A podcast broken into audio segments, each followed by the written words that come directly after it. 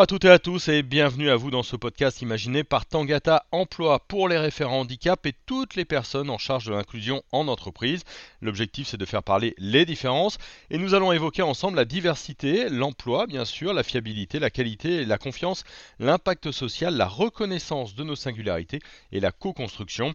Aujourd'hui j'ai deux invités, Sébastien Delorme, expert et consultant en accessibilité numérique au sein de Ideance et Olivier Jeannel, fondateur et CEO de Roger Voice. Ils vont vous parler de l'accessibilité en entreprise nécessaire au recrutement et à l'accueil d'une personne en situation de handicap et de comment ils ont pensé à leur échelle à créer des outils adaptés. Tout de suite, j'ai le plaisir de recevoir Sébastien euh, Delorme. Sébastien Delorme, est-ce que vous pouvez, pour commencer, nous présenter un petit peu votre activité? Alors moi, mon activité, elle tourne autour du numérique et du handicap. Euh, ça fait 12 ans que je travaille sur un sujet qui s'appelle l'accessibilité numérique. C'est la prise en compte du handicap dans la conception et le développement de solutions numériques. Donc faire en sorte, en gros, euh, qu'une interface soit utilisable par une personne aveugle, compréhensible par une personne sourde, etc. etc. Et mon activité, c'est d'accompagner des entreprises, euh, des organismes publics dans la prise en compte de ces enjeux-là, par de l'audit, de la formation, de la montée en compétences et de l'accompagnement de projets. Mmh. Euh, ça veut dire que quel est l'état des lieux? Il y a encore beaucoup de choses à faire, il y a peu d'outils ou au contraire ça se développe et les entreprises sont à peu près équipées? Alors, il y, a, encore beaucoup de choses à faire. Aujourd'hui, euh, les choses euh, s'améliorent et commencent à se développer, euh, notamment avec l'appui de la loi, puisqu'il est aujourd'hui obligatoire pour des organismes publics et certaines grosses entreprises privées de prendre en compte ces questions de, handicap face au numérique pour leurs salariés, pour leurs clients, pour le grand public de manière générale. Donc les choses évoluent. Maintenant, on a beaucoup, beaucoup, beaucoup de retard. On a une énorme majorité, par exemple, des sites Internet qui aujourd'hui ne sont pas euh, pleinement accessible et compatible avec tous les besoins des personnes en situation de handicap. Mhm. Euh, j'imagine que les besoins sont de plus en plus nombreux euh, avec la numérisation croissante des besoins. Ah oui, évidemment. rien qu'avec la, mise en place du télétravail, bah, on a certaines entreprises qui se sont rendues compte que les enjeux étaient forts. parfois, quand des collaborateurs peuvent avoir des difficultés, prenons un exemple, quelqu'un d'aveugle qui peut avoir des difficultés pour consulter le, des informations ou déposer ses demandes de congé en ligne. Malheureusement, c'est pas accessible, il n'est pas autonome pour le faire. Il peut éventuellement s'appuyer sur un collègue euh, qui est à côté pour s'aider. C'est pas la solution idéale, mais on peut être dépanné comme ça.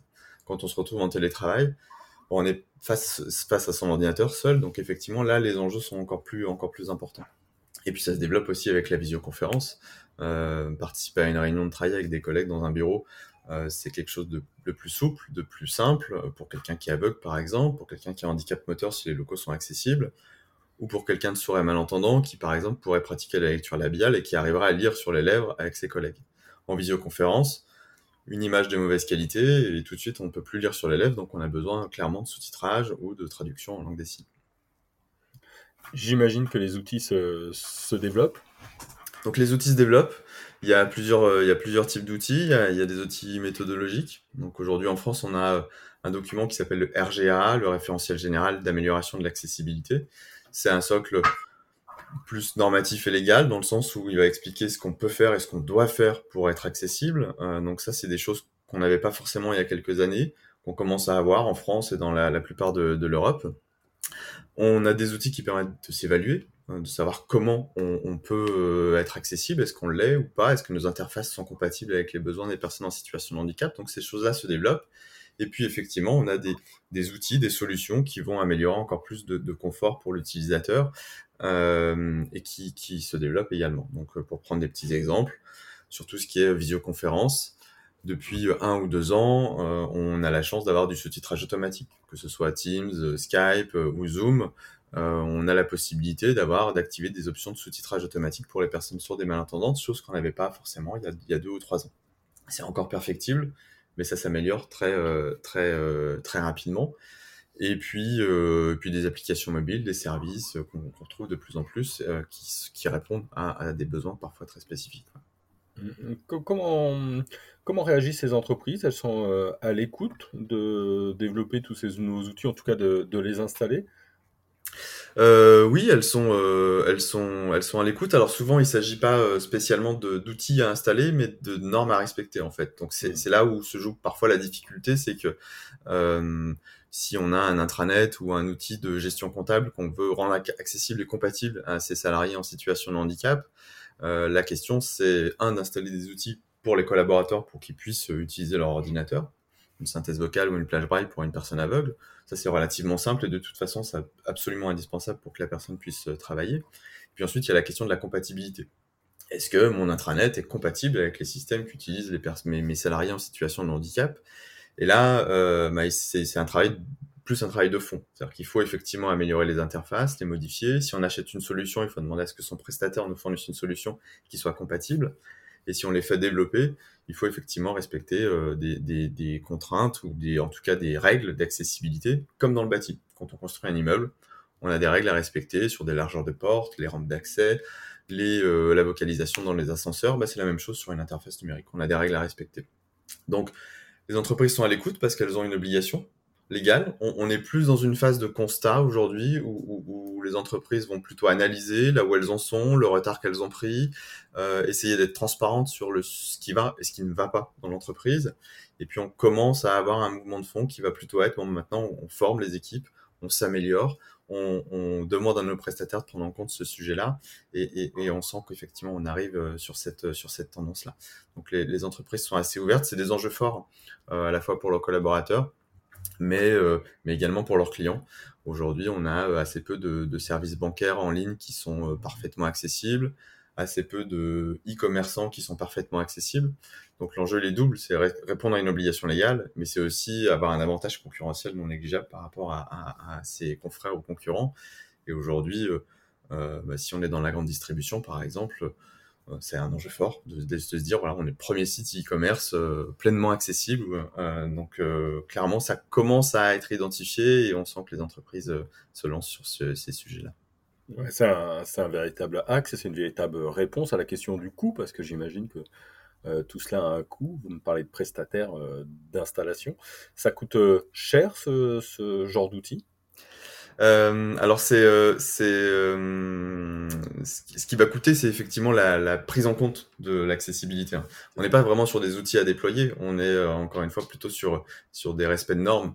Donc mmh. donc ce qui va coûter cher, c'est le, le, temps d'apprentissage, de monter en compétences. En soi, produire un site web accessible versus un qui ne le serait pas, l'impact de coût est très est très léger, voire quasi nul, si presque. Euh, ce, qui, ce qui va coûter cher, c'est le changement. C'est-à-dire qu'aujourd'hui, la plupart des sociétés, des développeurs, des développeuses qui, qui créent des sites web savent pas le faire de manière accessible. Euh, et donc, du coup, elles ont besoin de se former. On a besoin de les sensibiliser. Elles ont besoin de se former, de monter en compétences. Quand on, on s'essaye à l'exercice une première fois, c'est toujours un peu plus long. Euh, donc, on se fait accompagner, etc., etc. Donc, c'est ça aujourd'hui qui, qui va coûter d'expérience sur un, sur un projet numérique, euh, prendre en compte le sujet de l'accessibilité, c'est euh, 5 à 10% de budget en plus euh, sur toute la partie conception de l'interface. Euh, parce que parce qu'il y a le temps de monter en compétences, de formation, d'accompagnement par des experts, hein, ce qui est notre métier. Du coup, quand on intervient, forcément, du coup, on représente un surcoût sur un projet. Et euh, et à terme, ça peut être quasi nul hein, aujourd'hui si, si les équipes savent le faire, savent le prendre en compte globalement, à moyen terme, ça peut devenir, euh, ça peut devenir quasi nul. Hmm. Je, reviens sur un, sujet que vous avez commencé à évoquer, hein, qui, est, qui, est, un mot moche, mais qui est quand même un modèle business, un, business model. Et notamment, euh, euh, j'ai eu la chance de discuter il n'y a pas longtemps avec un intervenant qui a développé une application pour que les malentendants puissent avoir les sous-titres sur leur téléphone et sur tout un tas d'applis comme comme de la, visioconférence. Et il me disait qu'il y avait à peu près 500 000 personnes aujourd'hui qui passaient pas d'appel parce qu'elles avaient des problèmes d'audition et qui du coup pouvaient pas téléphoner et que son application y répondait. Et là, on voyait bien que au-delà de l'inclusion, il y avait une forme de, marché, ou en tout cas de, potentiel économique. Est-ce que ça, on arrive à le mesurer, ce potentiel économique euh, du monde du handicap? Bah, il est difficilement euh, évaluable pour, pour, pour, plusieurs raisons. C'est-à-dire qu'aujourd'hui, on a, on a des utilisateurs qui ne sont pas présents sur ce marché-là, parce que effectivement les interfaces, les solutions sont pas accessibles, euh, le numérique n'est pas, pas adapté à, leurs besoins ou faiblement adapté. Donc, euh, Aujourd'hui, c'est des utilisateurs qu'on peut avoir du mal à identifier. sur ces sujets d'accessibilité numérique, de plus en plus les associations revendiquent et, sensibilisent aussi largement, mais il y a encore assez peu de, de retours qui sont faits. C'est-à-dire que si par exemple euh, une interface est, pas, euh, pas accessible, pas compatible avec une personne qui est en situation de handicap, euh, il est aussi possible que pour cette personne-là, ce soit pas possible d'aller contacter le propriétaire du site si effectivement le formulaire de contact est pas est pas compatible avec ces systèmes-là. Donc il y a, cette cette partie-là. Ensuite, l'accessibilité, comme dans le bâti, c'est c'est indispensable pour certaines personnes en situation de handicap, mais c'est aussi un confort pour tous. je pense au trottoir bateau pour traverser, pour traverser la, rue, là, le petit rabaissement de trottoir euh, au niveau des passages piétons. Si on est en fauteuil roulant, on est quasi, voire totalement bloqué euh, et on ne peut pas traverser si le trottoir n'est pas, pas rabaissé. À l'inverse, si on le fait, on va apporter du confort au-delà des personnes qui sont en fauteuil roulant à toutes les personnes qui sont effectivement en situation de handicap moteur, mais qui peuvent avoir des béquilles, des difficultés pour se déplacer, et plus largement aux personnes qui seront âgées, aux personnes qui vont se prendre avec une poussette, avec une valise à roulettes, etc. etc. Donc en fait, tous les enjeux autour du handicap, il y a un objectif direct qui est effectivement les personnes en situation de handicap. Généralement, j'ai l'habitude de dire que si on, travaille dans ces, questions d'accessibilité, c'est pas tant pour le volume que ça représente, c'est juste pour effectivement se dire, euh, on, sait qu'on est accessible à tous. Et si c'est euh, juste une personne qui, évite d'être bloquée et mise de côté, eh ben c'est ça de gagner. Euh, mmh. Mais de manière générale, quand on va prendre en compte le sujet, on se rend compte qu'on apporte du confort pour tous. Et donc c'est là où c'est difficile de quantifier, c'est que oui, il y a des utilisateurs pour qui c'est absolument indispensable, ce sera un besoin direct, et il y en aura d'autres pour, pour lesquels c'est euh, un confort non négligeable. Et donc, euh, en, parlant effectivement de solutions pour des sourds et malentendants, le sous-titrage en est l'exemple parfait. C'est-à-dire que si une vidéo n'est pas sous-titrée, elle est par défaut totalement inaccessible à quelqu'un qui est, qui est sourd. Euh, si elle est sous-titrée, elle est accessible à des personnes sourdes, mais en plus, potentiellement à toute personne qui aurait du mal à comprendre euh, la langue de la vidéo. J'ai toujours plus d'aisance à écouter une vidéo en anglais euh, si elle est sous-titrée, parce que ça me permettra effectivement de, la, comprendre plus facilement, là où l'anglais n'étant pas ma, langue, ma natale.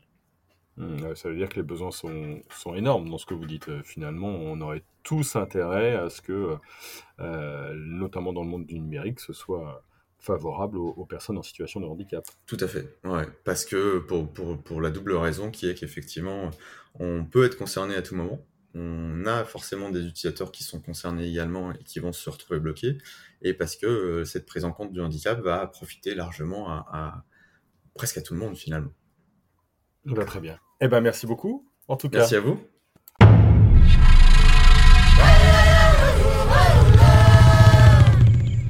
Et maintenant, place à Olivier Géanel, fondateur SEO de Roger Voice.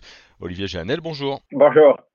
Alors, Olivier Janel, euh, peut-être pour commencer, je vais vous demander simplement de vous, vous présenter euh, en, quelques mots, en quelques phrases, de façon à ce que les auditeurs et les auditrices puissent euh, vous connaître. Roger Voice, c'est une entreprise que j'ai créée il y a quelques années, en 2014, et qui permet aux personnes sourdes comme moi de pouvoir téléphoner. Comment est-ce qu'on fait ça? Parce que, effectivement, une personne sourde lit sur les lèvres ou utilise autre euh, communication visuelle comme la langue de signes ou le cas d'LPC. Le téléphone, en l'occurrence, ne rend pas ça possible. Euh, et du coup, on utilise la reconnaissance vocale. On utilise également des professionnels de l'écrit, euh, des professionnels de la langue de signes, des interprètes diplômés. et nous avons des codeurs en langue parlée complétée. Hmm. Nous avons donc tout un tout un un nombre de services qui permettent aux personnes sourdes et malentendantes en France de pouvoir téléphoner et également dans d'autres pays. D'accord. C'est une solution qui est facile à proposer aux entreprises. Elles sont plutôt euh, ouvertes en, France à dire bah tiens, je vais utiliser cet outil-là pour euh, mes salariés qui auraient euh, qui seraient en situation de handicap? Exactement. Les salariés peuvent utiliser cet outil. c'est formidable pour l'inclusion euh, dans une entreprise. On peut passer à des entretiens, on peut passer à des appels avec des clients et des fournisseurs. je lisais une interview de, vous il n'y a pas longtemps sur un site internet. Vous parliez d'inclusion en entreprise. Vous parliez évidemment de, matériel et, de conditions euh, euh pour pouvoir travailler. Et dans ce sens, votre application, elle rentre totalement là-dedans. Mais vous parliez aussi d'enjeux administratifs et, et, financiers. Je voudrais que vous rebondissiez, vous, vous complétiez peut-être un petit peu ça, vous m'expliquiez ça. Alors, effectivement, en termes d'inclusion en entreprise, euh, c'est pour une personne euh, sourde comme moi. Ça peut être aussi en termes d'autres handicaps. Euh, on va parler de d'acceptation vis-à-vis des collègues, qui est un premier pas, que tout le monde soit informé, que ce soit transparent. Euh, on peut ne pas avoir envie d'en parler, c'est un choix personnel, euh, mais plus c'est compris par deux personnes, euh, mieux ça se passe. Donc ça, c'est vraiment une première étape. Après, il peut y avoir des enjeux financiers, administratifs, euh, tels que faire accepter les dossiers de financement, euh, tels que obtenir les bons outils. Euh, il y a des coûts associés à ça. Euh, donc effectivement, ce n'est pas toujours facile en fonction de l'entreprise où vous vous trouvez, euh, de votre phobie administrative, si c'est le cas. Euh, et donc, c'est vrai que ça peut paraître très long, assez mmh. fastidieux. Euh, c'est pas ça qui facilite l'insertion, l'inclusion en entreprise. Euh, en France, il y a de nombreux euh, soutiens financiers. Euh, c'est pas ça qui manque. C'est bien le problème euh, de, de, de, faire joindre ces deux bouts euh, où on se trouve euh, le noyau du problème est là, entre les la demande et les moyens. Encore une fois, je pense que c'est encore dû à la créativité des entrepreneurs et à la volonté des, des personnes d'y aller, euh, de trouver des solutions, de les proposer et de faire face à des, des freins qui peuvent être administratifs et financiers. Et, et, pour Roger Voice, alors je vais peut-être le prononcer à, à l'anglaise, à l'américaine, Roger Voice, puisque Roger, vous l'avez fait sur, euh, sur notamment euh, l'aviation. Euh, simplement, quelles sont vos, vos, prochaines étapes dans le, dans le développement de votre société? Alors, je, je, vais revenir sur ce que vous disiez par rapport à l'aviation, exactement, c'est ça, c'est un terme très anglais, c'est de, dire Roger, j'ai compris à la radio. Mm. Donc, Roger Voice, j'ai compris la voix, euh, qui permet à la voix d'être euh, transformée visuellement à l'écrit ou en anglais ou à un PC. Nous proposons également aujourd'hui aux personnes sourdes aveugles euh, d'avoir une compatibilité avec leur clavier braille, euh, avec l'application pour suivre ce qui est écrit. Nous avons également d'autres solutions comme la messagerie transcrite. Quand on lance un message vocal sur ce répondeur, ça permet de transcrire ce qui a été dit. Euh, oui, c'est vraiment une, une approche très totale que nous avons. on a tous les moyens et nous cherchons toujours à aller plus loin. je sais qu'aux États-Unis, ça fait longtemps que j'ai pu utiliser le téléphone. J'ai grandi en Californie, à Los Angeles précisément. Euh, ça fait 25 ans qu'aux États-Unis, euh, l'accessibilité téléphonique est en place. Et à mon arrivée en France, euh, je me dis, mais OK, c'est quoi? Comment est-ce que ça se passe?